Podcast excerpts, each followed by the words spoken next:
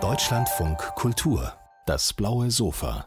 Ihr Roman Töchter war ein großer Erfolg und die Verfilmung des Romans kam Ende letzten Jahres auch in die Kinos. Jetzt ist der neue Roman von Luzi Fricke da, Die Diplomatin ist der Titel.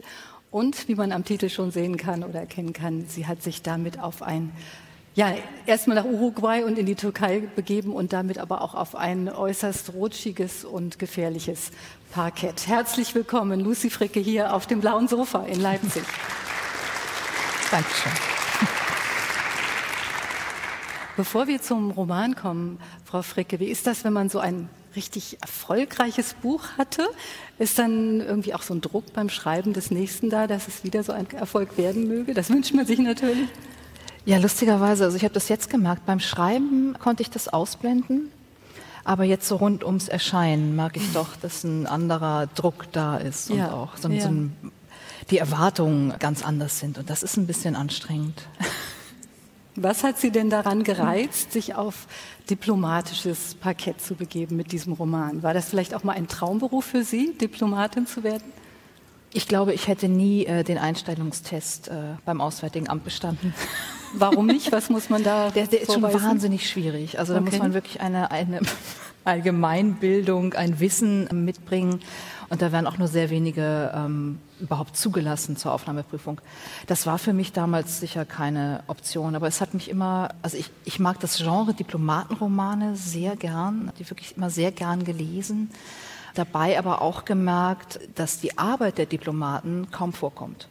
Also das sind meistens irgendwelche recht abgehalfterten Typen, die sich mittags schon Cocktail mixen und so am Rande der Welt sitzen und unter sich selbst leiden.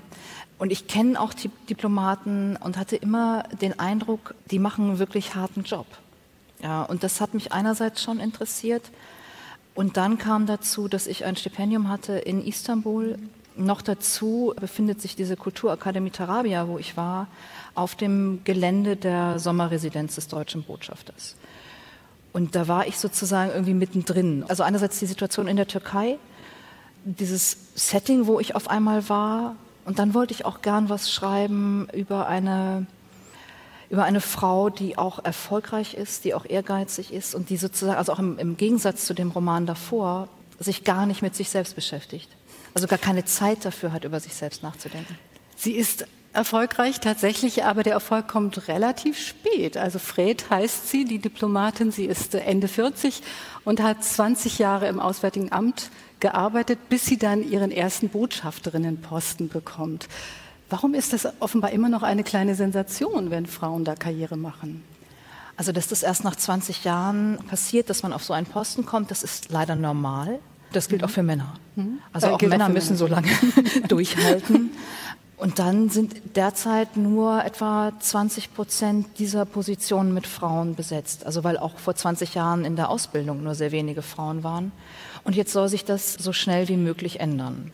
Also diese Quote soll sehr, sehr schnell auf 50 Prozent angehoben werden, was auch dazu führt, dass die Männer beim Auswärtigen Amt so leicht ähm, angefressen sind. Weil da ist mit Karriere nicht mehr viel, sondern es sind, werden jetzt die Frauen befördert. Ah, ja. Aber für die ist es gar nicht so leicht. Das äh, erfahren wir auch in dem Roman zum Beispiel, weil es keine Ehemänner gibt, die an der Seite einer Diplomatengattin existieren wollen.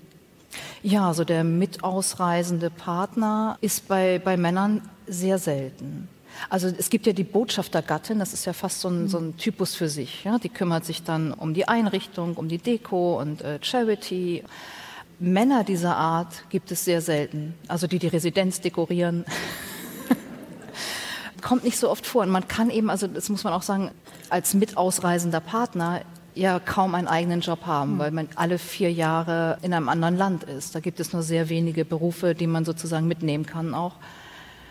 Und deswegen ist es oft, ja, man ist dann eben Ehefrau oder Ehemann. Und äh, also es gibt sehr viel Beziehung innerhalb dieser Szene. Also sehr viele Diplomaten sind mit Diplomaten verheiratet und die können dann eben auch gemeinsam auf Posten gehen.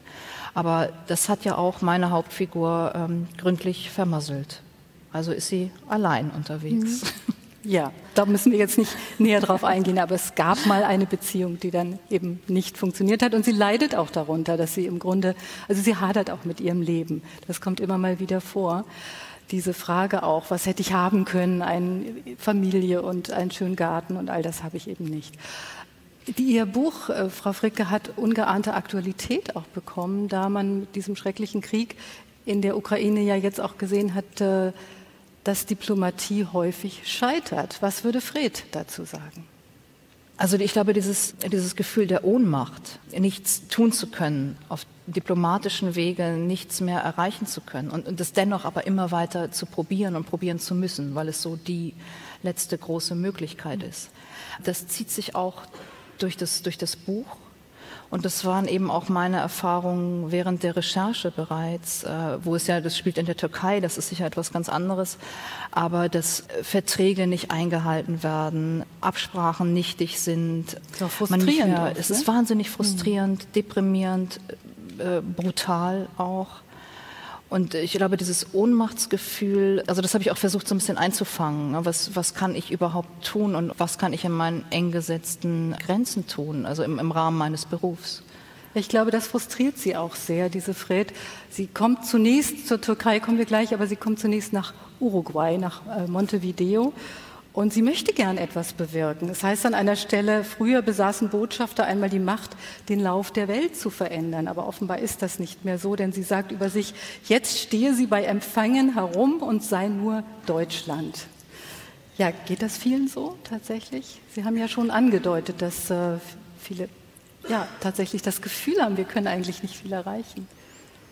Ja, also es war meine Erfahrung, dass hm. ich das so, dass das Gefühl da ist und äh, also zum Beispiel auch diesen, diesen Satz, ähm, dann steht man da rum und ist nur Deutschland, äh, den habe ich aus einem Interview geklaut. Also ich fand den so fantastisch ja. und habe dann gefragt, darf ich den benutzen? Und äh, und es war ja auch, äh, dass ich schon auch bei der Recherche deutlich gesagt habe, ich schreibe einen Roman oder ich will einen Roman schreiben über eine Diplomatin, die den Glauben an die Diplomatie verliert. Mhm. Und dann gingen die Türen auf und es wurde mir gesagt, setzen Sie sich, äh, wir reden über alles. Also keine Aufzeichnung vom Gespräch, keine Namen nennen, aber es äh, waren recht offene Gespräche. Ja, das wollte ich Sie fragen. Es gab eine Rezension von Heiko Maas, dem ehemaligen Außenminister gerade in der Zeit, und er hat ihn ja beglaubigt, dass vieles tatsächlich so ist, wie Sie es beschreiben. Man hat immer den Eindruck, das ist so eine geschlossene Welt. Und das finde ich schon interessant, dass Sie sagen, so konnten Sie die Tür öffnen, offenbar, zur Recherche. Ja, also ich war auch überrascht über die Offenheit. Mhm. Also auch es waren ja auch teilweise offizielle Anfragen. Also ich habe mich da nicht immer so durch die Hintertür und über, über persönliche Kontakte, sondern ich habe auch offiziell angefragt und äh, ja, in diesen Gesprächen war von dem verschwiegenen Diplomaten dann gar nicht mehr so viel zu sehen. Also es geht zunächst erstmal um Montevideo, um diesen Posten in Montevideo. Und das beginnt so, dass sich Fred um die Einheitswürstchen kümmern muss, nachdem sie sechs Wochen auf diesem Posten ist. Die Einheitswürstchen, die werden immer gereicht zum Empfang des Einheits, also zum Tag der deutschen Einheit. Und ähm, dann passiert eigentlich nicht viel, bis dann doch etwas passiert. Aber das wollen wir vielleicht gar nicht verraten. Es geht um eine Entführung. Und sie gerät tatsächlich da in einen ziemlichen Strudel und wird zwei Jahre später versetzt nach Istanbul. Sie haben es angedeutet, Frau Fricke. Istanbul ist diplomatisch gesehen ein ganz besonderes Pflaster. Ich wollte Sie vorher nur noch fragen, ich habe irgendwie spontan an einen Roman von Virginia Woolf gedacht, nämlich an Orlando. Da geht es um einen Botschafter, der sich versetzen lässt nach Konstantinopel, um vor einer Verehrerin, einer hartnäckigen Verehrerin zu fliehen und dann eben in Konstantinopel nach einer sozial unruhigen Nacht also mit sozialen Unruhen so rum, aufwacht und Frau ist. und das spielt alles im 16. Jahrhundert, hat gar mhm. nichts hier zu tun äh, mit äh, Fred, aber ich dachte, hat sie der Roman vielleicht doch inspiriert? Gut, klare Antwort. Auf jeden Fall ist das diplomatische Parkett in Istanbul durchaus anders als in Uruguay, nämlich ziemlich gefährlich. An einer Stelle heißt es, Fred sagt, immerzu sprach man vom Dialog, während in Wahrheit die türkischen Behörden nicht mal mehr ans Telefon gingen. Welche Möglichkeiten, Frau Fricke, hat die Diplomatie überhaupt noch in der Türkei? Ja, das ist natürlich eine sehr große Frage. Also wo ähm, auch die Diplomaten um Antwort ringen. da bin ich also, da, da stehe ich noch eigentlich hinter meiner Figur zurück. Es, es wird natürlich nach wie vor wird geredet, es wird versucht zu reden, aber es ist, diese Verflechtungen sind einfach sehr groß. Wirtschaftlicher Natur, also die Wirtschaftsbeziehungen zwischen Deutschland und der Türkei sind gewaltig. Der Flüchtlingsstil, das sind alles so Sachen, wo man sich so ein bisschen in so eine Lage gebracht hat, dass man eigentlich sich nur mit sehr kleinen Schritten bewegen kann.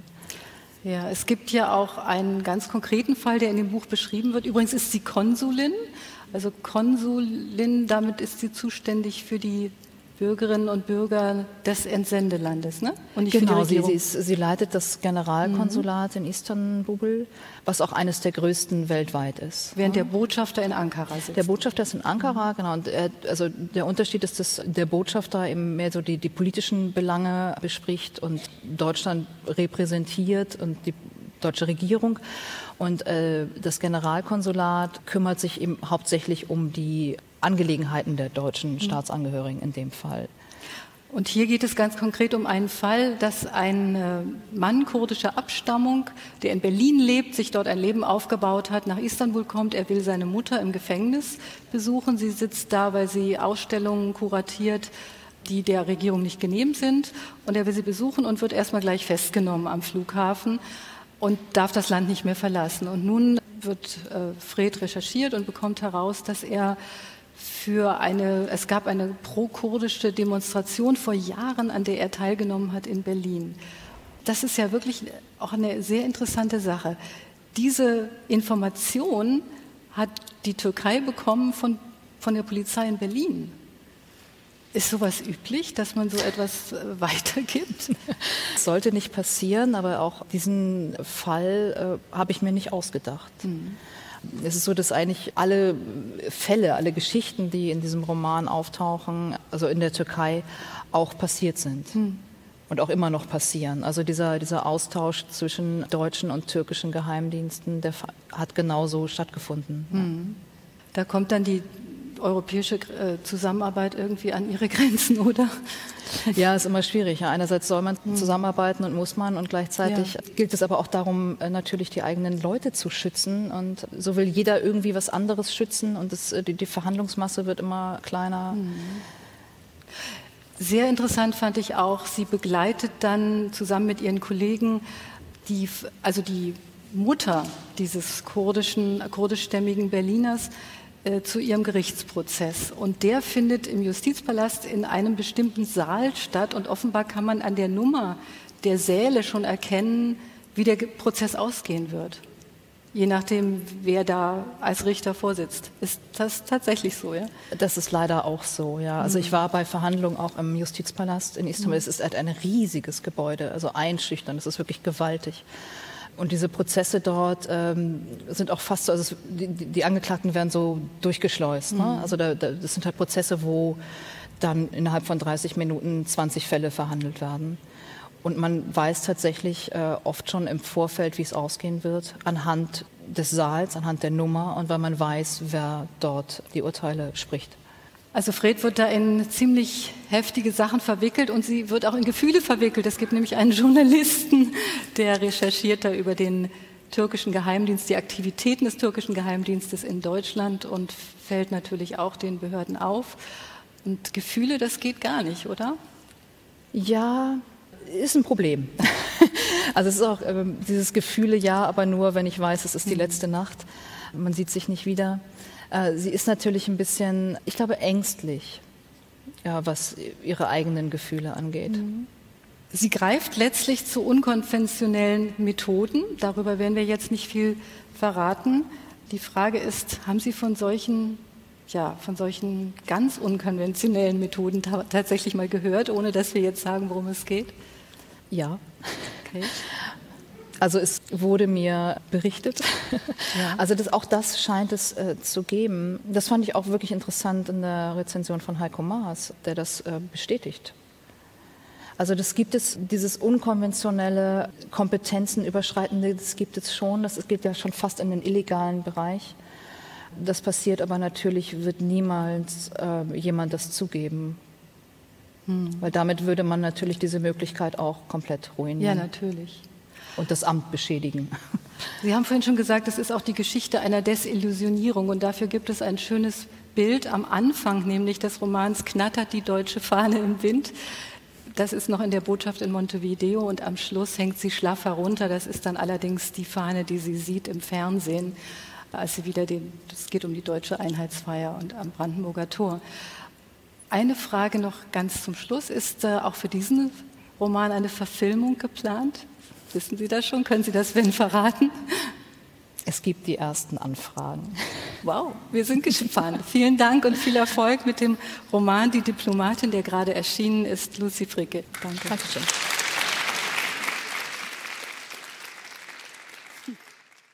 Sehr geehrte Damen und Herren, begrüßen Sie mit mir gemeinsam den diesjährigen Leipziger Buchpreisträger zur europäischen Verständigung, Karl Markus Gauss, auf dem blauen Sofa.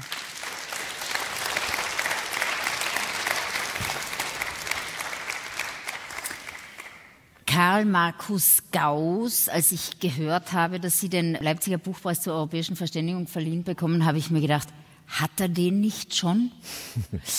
Eigentlich steht er Ihnen ja seit vielen Jahren zu, weil Sie einer der wenigen sind, was sich ja auch jetzt wieder zeigt, der sich auf die sogenannte Literatur und Region Südosteuropa seit vielen Jahren im Detail mhm. sehr gut versteht. Ich habe jetzt beim Herfahren äh, wieder Nachrichten gelesen. Man erstickt ja unter dieser Nachrichtenlage. Was ist zu tun? Was tut denn die Literatur zu Zeiten des Krieges? Ja, das ist eigentlich äh, so ziemlich die schwierigste Frage, die man mir überhaupt stellen kann. Nicht?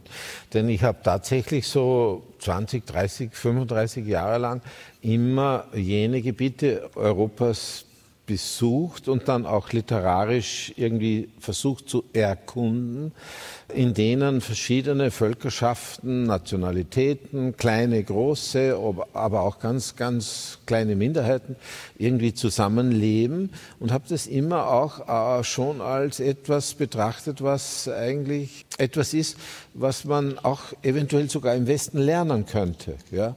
Und jetzt erlebe ich natürlich mein absolutes Desaster, weil ich überhaupt nicht sagen kann, erstens, wie dieser Krieg jetzt weitergehen soll, wie er andererseits beendet werden soll, was natürlich selbstverständlich ist, und welche Rolle auch die Literatur dabei zu spielen hat. Ja? Sie wissen, es gibt da großartige, meiner Meinung nach, großartige russische Schriftstellerinnen und Schriftsteller, aber auch Bürger des Landes, die einfach so auf die Straße gehen oder in Blogs und so weiter schreiben, dass das ein Angriffskrieg ist und dass der völlig falsch begründet wurde und dass das skandalös ist.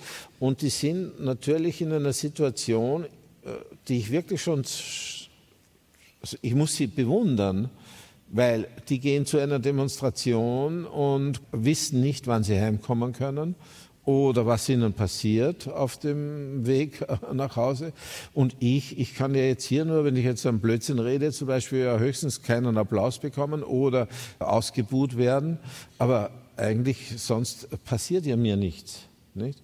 Und daher habe ich großen Respekt auch vor den russischen Intellektuellen und Bürgern, die sich melden, zu Wort melden und nicht wissen, was es für ihre Existenz, für ihre berufliche, materielle Existenz bedeutet und für ihr Leben. Ja? Und natürlich selbstverständlich für die Ukrainer, das ist klar. Das, ist, das habe ich seltsamerweise mit den Russen begonnen. Aber hauptsächlich natürlich auch für die Ukrainer, die jetzt also auf eine für mich nicht ganz unerwartete, aber doch also in diesem Sinne nicht erwartete äh, Art und Weise Widerstand leisten. Sie haben mir eine viel beachtete Rede gehalten. Äh, am Mittwoch in der Nikolaikirche. In dieser Rede haben Sie auch explizit sich kritisch geäußert der Positionierung äh, von einigen ukrainischen Schriftstellerverbänden, die ein, zum Boykott russischer Kollegen und Kolleginnen aufgerufen haben. Danja Maljarczuk habe ich gestern mhm. dazu gefragt im mhm. Rahmen eines Österreich-Abends, der stattgefunden hat. Tanja Maljatschuk meinte, sie verstehe das, gleichzeitig äh, könne man doch an diese Menschen in dieser jetzigen existenziell bedrohlichen Situation nicht ein so hohes moralisches Maß anlegen.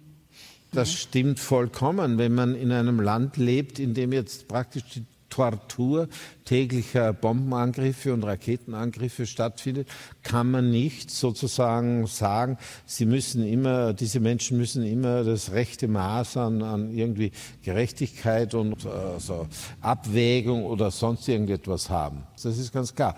Aber andererseits Literatur und auch nicht nur Literatur, sondern überhaupt zivilgesellschaftliches Engagement jetzt abzuwerten und zu sagen, nein, wir lesen jetzt zum Beispiel Krieg und Frieden von Tolstoi, werden wir jetzt nicht mehr veröffentlichen, solange noch Krieg herrscht.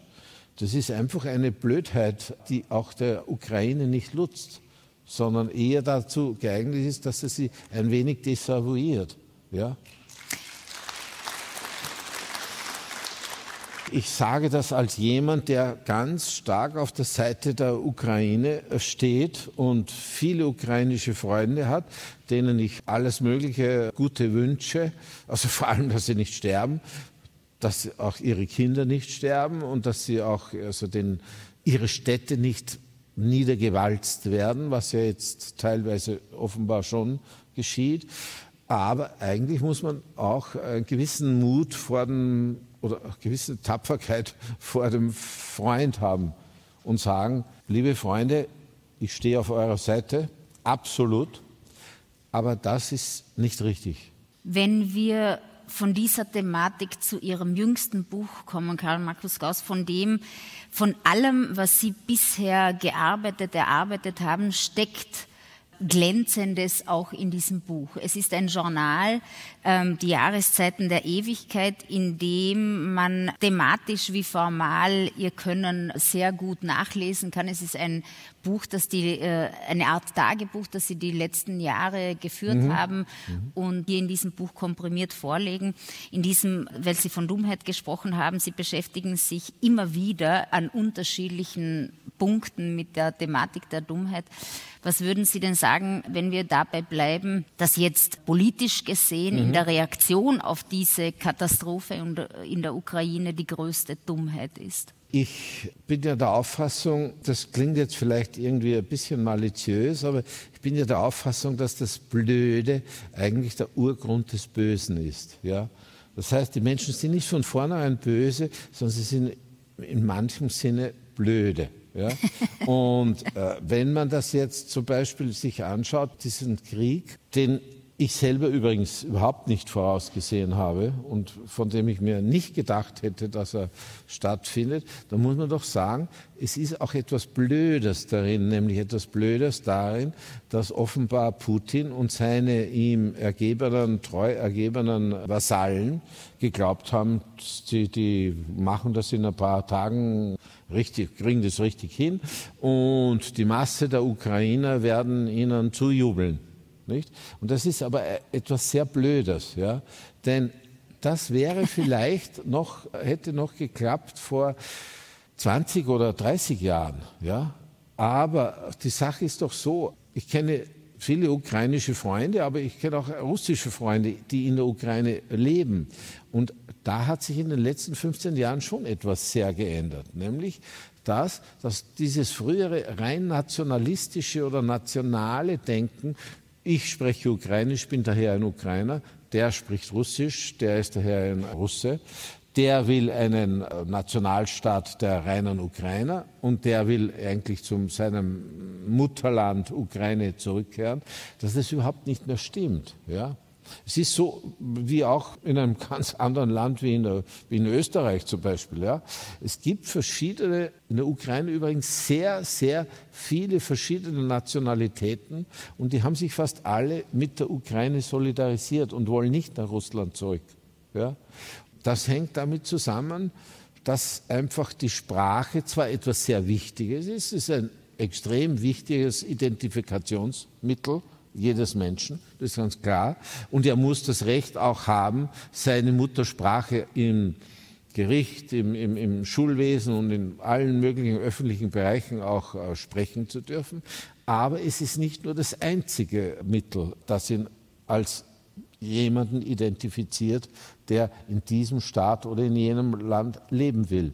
Und da kommt halt dann doch etwas dazu, dass man so abgegriffen das Wort ist, da kommen halt auch bestimmte Werte oder etwas dazu. Ja? Also ich möchte jetzt lieber zum Beispiel auch als russischstämmiger Mensch oder als gagausischer oder tatarischer und so weiter, wie Minderheiten alle heißen dann, ich möchte eigentlich lieber in der Ukraine leben. Denn etwas, was wir bei uns im Westen nicht so toll finden, wenn alle paar Jahre wieder äh, so ein neuer Präsident gewählt wird. In Italien zum Beispiel, glaube ich, sind es 13 innerhalb von 17 Jahren oder was gewesen. Es ist doch etwas Schönes, dass in der Ukraine innerhalb von 17 Jahren neun Präsidenten gewählt wurden, während in Russland innerhalb derselben Zeit zwei gewählt wurden. Und die sind eigentlich dasselbe, weil der Medvedev war ja eigentlich nur ein Statthalter von Putin. Ich bin chronisch verliebt in Karl Markus Gauss Heiterkeit. Das, was Sie erarbeitet haben in Ihrem Leben, das sind ja rund zwei Dutzend Bücher, das alles steht ja einerseits für einen aufgeklärten und aufklärerischen, durchaus mhm. kämpferisch auch gedacht Humanismus.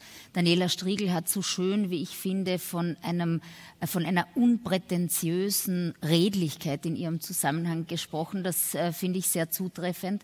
Mhm. Und das alles, was Sie erarbeitet haben in den letzten Jahren, ist aber begleitet mit, einem, mit einer unglaublichen Begabung zur Selbstironie sowieso und einer grundlegenden Heiterkeit, die, die hier und da als Oberflächlichkeit gelesen wird, nicht in ihrem Zusammenhang, mhm. aber Heiterkeit wird, der wird gern etwas Harmloses unterstellt. Was lässt Sie denn an dieser Heiterkeit festhalten? Also, ehrlich gesagt, vielleicht sogar eine Eitelkeit.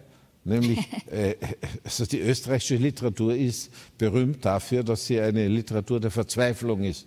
Ja? Und eigentlich wollte ich da nicht unbedingt anschließen. Und zweitens ist es auch so schon irgendwie, ich weiß nicht äh, warum oder woher das kommt. Ich bin jedenfalls schon der Meinung, dass es Sie kennen Emile Sion, den, den französisch-rumänischen Autor, der mal ein Buch geschrieben hat, das den Beifall sämtlicher irgendwie Intellektueller äh, gefunden hat. Das hat geheißen, vom Glück nicht geboren zu werden. Genau. Ja. Ich finde, es ist ein Glück, geboren zu werden. Ja? Und lass auch davon, selbst in düsteren Zeiten, von denen ich auch etliche erlebt habe, nicht ab. Schön. Wenn wir bei dieser Heiterkeit bleiben, eben in diesem Buch äh, sind viele politische, aber auch poetologische Positionierungen von Ihnen mhm. versammelt, äh, in fragmentarischer Art, aber doch sehr einleuchtend und entschieden. Mhm. Und Sie äußern sich einerseits zu dieser ewigen Frage nach dem Autobiografischen auf eine sehr schöne, präzise Art und mhm. gleichzeitig definieren Sie auch an einer Stelle sehr deutlich, inwiefern Sie Literatur entschieden nicht funktional bei allem Ihrem mhm. Eintreten für einen aufgeklärten mhm. äh, Menschen, inwiefern Sie die nicht funktionale Seite der Literatur befürworten. Warum ist dem so? Darf man. Ja, weil einfach äh, in einer Welt, in der alles funktionieren muss, es auch bestimmte Bereiche geben muss, wo es nicht funktional organisiert sein kann. Ja? Also ich schätze auch Autoren, die ganz anders schreiben als ich. Also die sagen wir, experimentell oder avantgardistische äh, Texte ausprobieren und so weiter, das kann ich schon würdigen. Ja? Ich schreibe halt anders, ja, aber es ist dennoch so, dass ich äh, sozusagen, naja, gerne, es klingt jetzt seltsam in diesem großen, nicht ganz besetzten Raum sage, also ich finde ich wäre ein Autor, den eigentlich viele lesen könnten. Ja? Und zwar jetzt nicht also im Sinne von Rosamunde Pilcher oder ähnlich, sondern ich schreibe rational, rationell und auch selbstironisch und über unsere Zeit und vor allem über etwas, was natürlich alle Menschen, die Bücher lesen, wichtig ist. Ich schreibe eigentlich darüber, über die große Welt, und über die kleine Welt, die mit mir zusammenhängt. Ja? Und das ist nicht dasselbe, ja? Das ist, wir wissen das aus unserem eigenen Leben, alle. Nicht? Es gibt düstere Zeiten, aber trotzdem kann man verliebt sein und glücklich sein. Und es gibt umgekehrt natürlich wieder äh, Phasen, wo man sagt, ja, also jetzt geht alles privat schief, aber trotzdem eigentlich hm, politisch geht es jetzt ganz gut äh, bergauf. Ja? Das heißt, diese zwei Welten, die ich versuche irgendwie zusammenzubringen, die kreuzen sich und gehen dann wieder auch auseinander. Und ich möchte eigentlich ein Chronist nur für mich natürlich. Also ich hege nicht den, den, hohen Anspruch, dass ich jetzt der Chronist der Welt bin. Aber ich möchte für mich äh, sozusagen die Chronik dessen schreiben, dass ich eines Tages, wenn ich abgetreten sein werde, zeige, wie ich in dieser Zeit in der großen Welt mit meiner kleinen Welt gelebt habe. Das ist eigentlich ein, ein Anspruch von mir beim Schreiben. Ja? Sonst würde ich, glaube ich, nicht schreiben.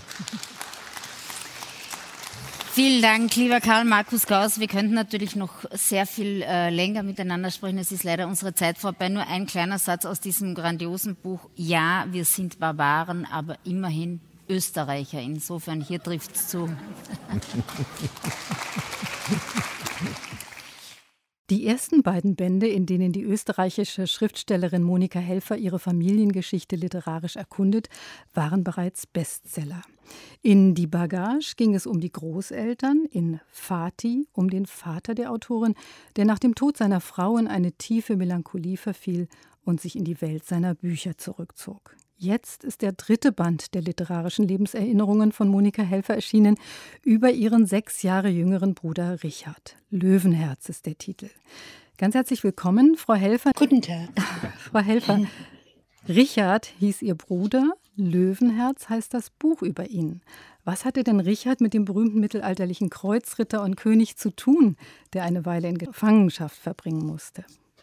Na gut, Löwenherz hat mein Vater zu ihm gesagt, einfach weil sein Vorname Richard war. Aber was der Richard mit dem Löwenherz schon gemein hatte, am Schluss seines Lebens, als er schon ein bisschen komisch war, hat er sich in seiner Wohnung verschanzt und da war er ja auch wie ein Gefangener. Also auch eine Art von Löwenherz war da. In Ihrem Buch Fati, da heißt es an einer Stelle über Richard, er sei einer gewesen, der in den Tag hineingelebt habe. Haben Sie ihn um diese Eigenschaft ein wenig beneidet? Ja, schon, aber diese Weltfremde hat natürlich auch etwas Gefährliches. Dann ist man von so vielem ausgeklammert. Aber oft habe ich ihn schon beneidet, ja, muss ich sagen. In Löwenherz nennen Sie ihn unter anderem einen Wilden, einen Indianer oder an anderer Stelle auch einen liebenswerten Sonderling, einen Kauz. Was macht ihn denn so indianerhaft auf der einen Seite, aber auch so kauzig? Er, er will mit dem Leben nichts zu tun haben. Er absentiert sich vom Leben und tut so, als wäre er manchmal allein auf der Welt. Also er kümmert sich um nichts, er lässt alles fahren und macht, was ihm gerade in den Sinn kommt. Und das ist schon kauzig in unserer heutigen Zeit, finde ich. Wie sehr, in der damaligen Zeit. Ja. ja, das sind die 70er Jahre, ne? Ja. Wie sehr ähnelt denn diese Figur tatsächlich ihrem Bruder? Ja, ich muss sagen, es ist natürlich viel Fiktion dabei, aber im Grunde ähnelt er ihm sehr, finde ich. Und ich denke, wenn er es jetzt hören würde oder lesen würde, ich glaube, er wäre damit einverstanden. Vielleicht will ich es nur, aber ja. Was würde ihm gefallen an der Figur, die Sie von ihm entworfen haben? Dass er so gar nicht in die Gesellschaft passt. Er wollte nämlich nie in die Gesellschaft passen. Er hat immer gedacht, es ist besser, ein Außenseiter zu sein als so zu tun wie alle. Ist das Buch vielleicht auch eine Art Liebeserklärung an solche Sonderlinge, die vielleicht in unserer Gesellschaft tatsächlich immer weniger Platz haben? Ja, schon. Ich dachte dabei auch an andere Sonderlinge, die, die man kennt und die man eben nicht kennt. Aber es gibt schon viele noch. Und die verschwinden halt, weil sie keine Öffentlichkeit haben. Und mit dem Roman haben Sie ihm eine Art Öffentlichkeit ja gegeben, eine große Öffentlichkeit. Ja, das freut mich. Warum haben Sie sich dafür entschieden, gleich zu Beginn zu erzählen, dass die Geschichte nicht gut ausgehen wird? Denn Ihr Bruder hat mit 30 Jahren Selbstmord begangen. Ich weiß nicht, ich mag das nicht, wenn es so hinführt zu, zu so einem äh, Ende. Also ich möchte gerne, dass man am Anfang schon weiß, was passieren wird. Ich finde das auch bei Krimis viel spannender, wenn ich am Anfang schon weiß, was am Schluss passiert. Dann ist der Aufbau und alles viel spannender, finde ich. Es gibt ja bereits in Ihrem Buch Fati eine Passage, da lassen Sie ihn sagen, also Ihren Bruder Richard sagen, Zitat, wenn alles schief geht, kann ich mich immer noch umbringen. Also er hat das offenbar schon länger im Sinn gehabt oder immer schon als Möglichkeit erwogen. Hat er darüber ja. gesprochen sonst auch? Nein, er hat nicht darüber gesprochen, aber das war sein Hauptsatz, den hat er öfter gesagt. Wenn alles schief geht, kann ich mich immer noch umbringen. Und äh, wie ja. hat denn die Familie darauf reagiert? Ja, die hat es ihm nicht geglaubt, die hat es nicht ernst genommen. Ja, der sagt das halt so. Es ist das dritte Buch, Frau Helfer, in dem Sie sich Ihrer Familiengeschichte literarisch annähern. Warum war jetzt Richard dran?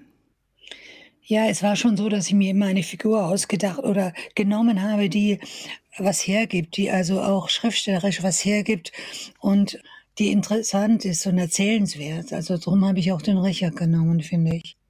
Das war so richtig. Das galt ja auch dieses Erzählenswerte für Ihre Großeltern in Ihrem ersten Buch über Ihre Familiengeschichte, der ja. die Bagage. Und dann natürlich ja. auch in Fati, da steht der Vater im Mittelpunkt, Verwalter in einem Erholungsheim für Kriegsversehrte, der der Ich-Erzählerin lange rätselhaft geblieben ist. War das mit Richard ähnlich? Ja, es war schon anders, aber es war irgendwie dieses, also dieses Zurückziehen und dieses nicht an ihn herankommen, das war ähnlich wie bei meinem Vater. Also man wurde einfach nicht schlauer aus.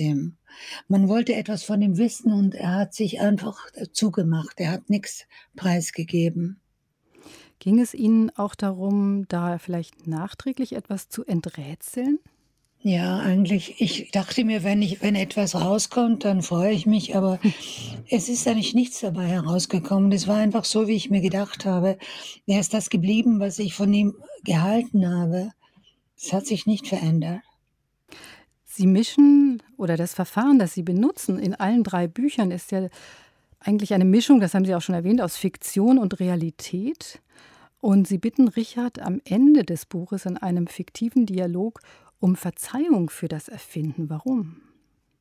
Ja, es ist immer so eine Sache, wenn erfunden wird, dann könnte ja sein, dass es falsch ist, aber drum hat man ja die Fiktion im Schreiben, weil die beschützt einem auch davor, dass man in Fettnäpfchen mhm. tritt. Und ich fand, also ohne Fiktion wäre das für mich nicht vorstellbar. Das Schreiben über die Familie, das gibt mir eine Sicherheit. Und ja. Er verzeiht es Ihnen auch in diesem fiktiven ja, Dialog. Hat Sie das ja. überrascht? Nein, eigentlich nicht. Er war ja auch ein großer Geschichtenerzähler. Die Ich-Erzählerin nennt ihn einen Schmähtandler. Was ist das genau? Ja, das ist so ein Wiener Ausdruck, den man auch, aber auch bei uns verwendet. Das ist einer, der mit der Wahrheit eigentlich wenig anfangen kann, dem die Wahrheit nicht genügt. Es ist ja nicht so, er erfindet ja nicht, um einen Vorteil zu haben. Er erfindet einfach, was das, was er sagen will, äh, ihm zu langweilig erscheint. Er möchte etwas erhöhen, er möchte etwas anderes daraus machen, als es ist, oder zumindest ein bisschen ausschmücken. Das ist wie wenn mich am Telefon jemand fragt, hast du heute den roten Rock an? Und ich sage, nein, den grünen, obwohl ich den roten anhabe. Es ist so eine Laune. Es ist, so ist das. Es, es war seine Art. Und indem Sie über ihn schreiben, ähneln Sie ihm darin nicht ein bisschen? Ja, ich glaube schon. Ich glaube schon. Ich bin nicht so ein Schmähhandler wie er.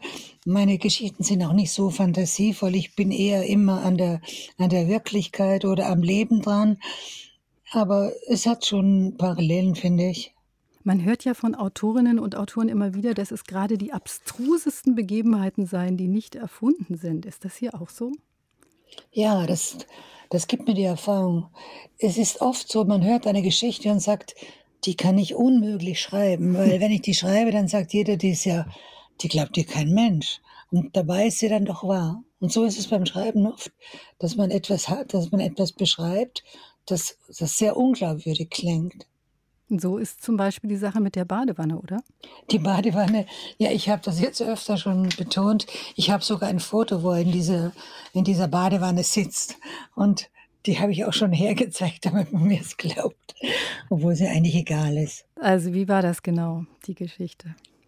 Ja, er ist halt äh, wirklich am See oder am See herumgeschlendert und dann hat er diese Badewanne gesehen. Da, ist, da, stellen die Leute ja oft etwas ab, was sie nicht mehr brauchen können. Ist zwar verboten, aber das tun halt die Leute. Unter anderem war diese Badewanne da, die war auch schon, die war dreckig und rostig. Aber er hat gedacht, das ist ja das ideale Boot für mich. Und dann hat er sie da, zuerst hat er sie mit gereinigt, mit äh, Blättern und so, und dann hat er sie hinausgezogen in den Rhein und hat sich reingesetzt mit seinem Hund. Und das Problem war, dass er ja gar nicht schwimmen konnte. Eben, ja. Na, ich glaube, es ist ihm egal gewesen. Er hat gedacht, ich probiere es einfach. Wenn ich ertrinke, ertrinke ich. So schätze ich das ein. Und er wäre beinahe ertrunken. Denn ja, ja, ja. Das ist jedenfalls der Auftakt für die Geschichte mit dem Kind Putzi, mit dem Mädchen mhm. Putzi, mhm. das Putzi genannt wird. Die zieht sich durch das ganze Buch, denn gerettet wird Richard von einer schwangeren Frau, Kitty. Und ja. daraus entspinnt sich ein seltsames Verhältnis. Wie kam es zu dieser Rettungsaktion? Ja, ich meine, äh, diese Kitty ist ja, da ist viel Fiktion dabei bei dieser Kitty, aber sie ist eigentlich eine tragische, eine böse Figur. Sie hat überhaupt keine Empathie. Es ist ihr völlig egal, was mit ihren Kindern passiert. Sie hat nur ihren Spaß im Kopf und ich meine, da hatte ich schon ein Vorbild. Aber es ist so was Trauriges, dass es sowas gibt. Und dann die Kinder haben natürlich, würden natürlich unter so einer Mutter sehr leiden. Und darum habe ich ihr den Richard gegeben. Der Richard, der hat sie ja schön gemacht, der Putzi. Ja, denn Kitty hat eben diese Putzi bereits und nun ist sie schwanger und drängt dann Richard Putzi auf, förmlich. Also sie lässt ihm das Kind für ein paar Monate, holt es dann und bringt es dann später nochmal zu ihm. Das ist auch nicht erfunden, aber das klingt eigentlich so. Ja, das klingt erfunden, aber das ist halt eben diese, diese Trostlosigkeit und diese Egozentrik von dieser Kitty, dass sie einfach so nach ihrer Laune handelt. Sie will gerade wegfahren, hat jemanden kennengelernt, da ist sie die Putze lästig und dann gibt man sie halt beim Richard ab, der ja wie sie zu ihm sagt, so eine Art Vater ist, obwohl es ja völlig erfunden und verlogen ist. Ja, aber, aber es passt hier gerade in den ja, Kram. Und ihm ja irgendwie auch, denn er nimmt sich auf eine hinreisende Weise dieses Kindes an. Warum macht er das so einfach? Ich weiß nicht, ich glaube, er hat sich so richtig in das Kind verliebt, so wie er sich in seinen Hund verliebt hat. Das waren die zwei, die ihm am wichtigsten waren. Also diese kleine Familie, der Richard, der Hund und die Putzi. Die haben kein Kontra gehabt, die haben alles gesagt, was er hören wollte. Die haben gemacht, was er, was er wollte. Und die waren sich so einig. Die haben nie, nie kritisiert. Die haben nie an ihm herumgemäkelt. Es war alles recht. Und das hat ihm sehr gefallen.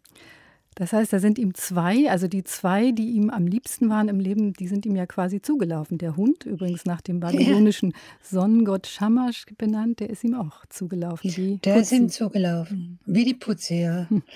Und das passt irgendwie zu ihm, das ist schon komisch, aber das hat sich halt so ergeben. Und dann, als er beide nicht mehr hatte, hat das Leben keinen Sinn mehr gehabt für ihn. Ja, er verliert sie beide auf tragische Weise, also den Hund auf tragische ja. Weise und Putzi wird ihm dann schließlich weggenommen. Aber vorher, das ist ja auch so faszinierend, weil die beiden sich ja gesucht und gefunden zu haben scheinen. Also Putzi liebt ihn ja auch heiß und innig. An einer Stelle heißt es, sie lebte nicht bei ihm, sondern mit ihm. Alle Arbeiten ja. teilten sie sich.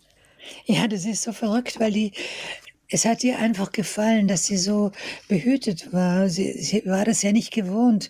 Mit ihrer Mutter war sie immer an einem unsicheren Platz und der Richard hat ihr eine sichere Zeit gegeben. Den ganzen Tag war er für sie da und hat er gearbeitet, hat er sie mit in, in sein Geschäft genommen.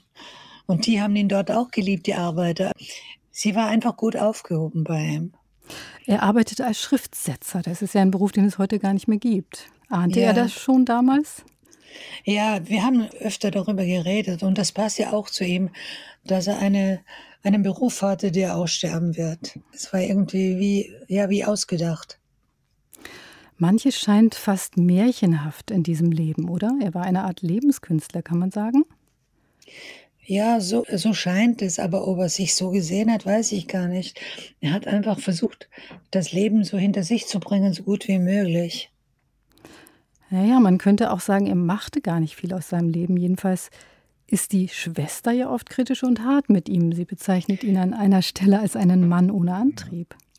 Mich hat er ja auch oft genervt, weil ich gesagt habe, er war so begabt als Maler. Ich habe gesagt, mach doch was draus, tu was. Nein, er hat keinen Ehrgeiz gehabt. Es war ihm egal. Und wenn er, wenn einer gesagt hat, wow, das Bild gefällt mir gut, hat er gesagt, kannst du es mitnehmen. Es war ihm einfach wurscht. er war ja Autodidakt.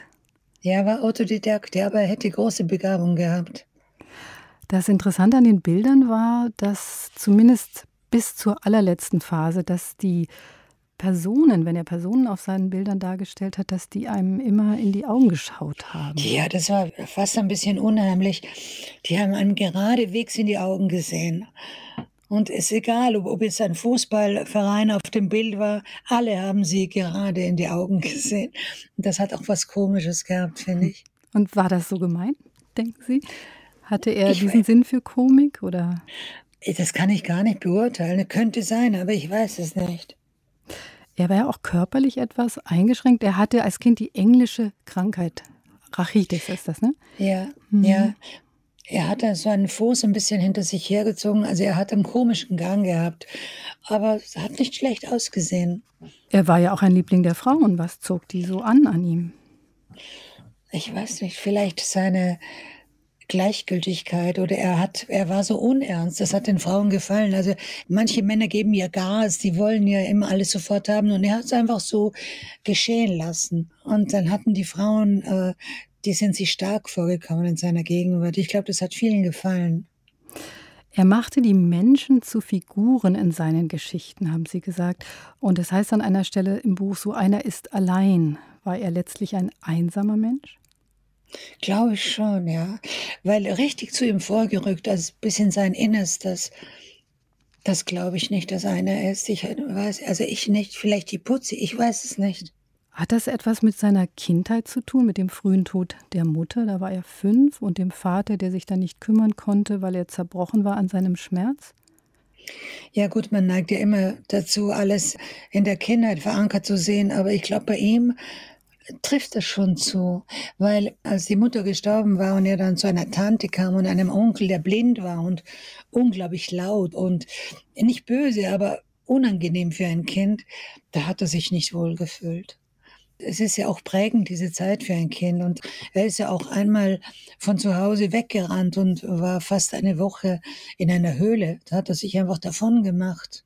Und meine Tante, weil sie so, so Angst hatte, dass man ihr Vorwürfe macht, ist erst nach drei Tagen zur Polizei gegangen, hat eine Vermisstenanzeige aufgegeben, hat immer nur gehofft, der kommt schon, der kommt schon. Ist er ja zum Schluss dann auch. Ja.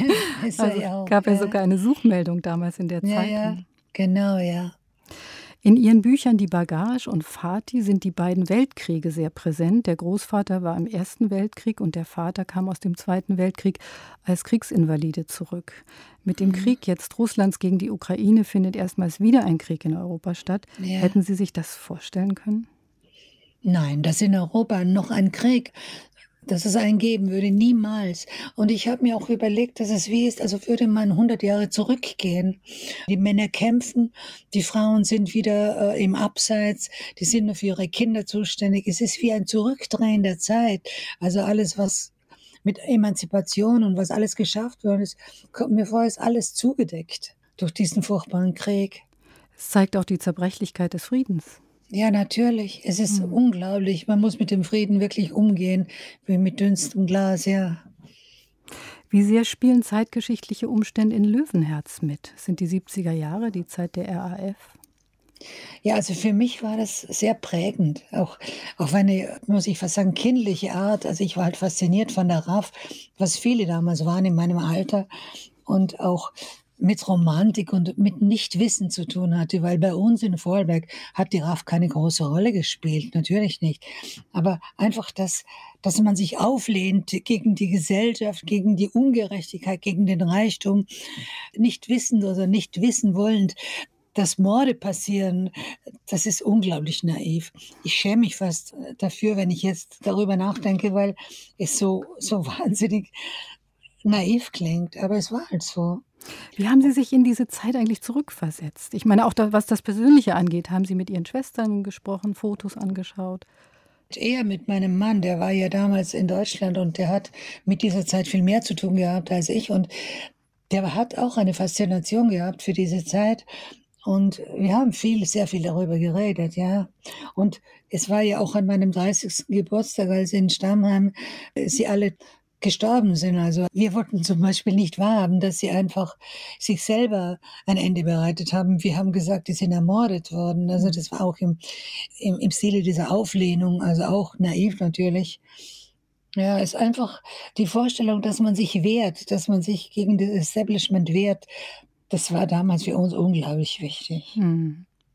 Ist ja auch ein ganz besonderer Stil. Der ist sehr knapp und trotzdem plastisch, nie sentimental, zart. Haben Sie für diese Trilogie einen besonderen Stil gesucht oder ist das der Stil, den Sie sonst auch haben? Nein, ich schreibe nicht immer so. Also ich hoffe, dass ich schon mit im Laufe der Zeit immer wieder was dazugelernt habe und besser geworden bin. Aber diese Art, dieses kurze Schreiben und diese Auslassungen im Text, das war immer meines, das wollte ich immer haben. Weil ich finde, wenn, wenn solche Lücken im Text sind, dann hat der Leser die Gelegenheit, sich etwas auszudenken. Dann kann er seinen, seinen Vater oder seinen Freund oder was immer da hineinstellen. Das finde ich spannend. Also darum geht es, dass vieles tatsächlich offen bleibt, damit die Leser und Leserinnen diese Leerstellen bewusst füllen können. Ja, ich mache das ja auch nicht bewusst. Ich meine, wenn man schreibt, dann schreibt man einfach und dann nimmt man das Wichtige heraus. Also beim Lesen hätte ich mir denken können, mein Mann hat manchmal gesagt, da musst du noch ein bisschen ausfüllen oder auffüllen. Und ich habe gesagt, nein, will ich gerade nicht, weil ich finde, in dieser Auslassung bleibt so ein Geheimnis und das wollte ich dann so lassen. Ärgert Sie es eigentlich, wenn Leser und Leserinnen ihre Bücher als Autobiografie missverstehen?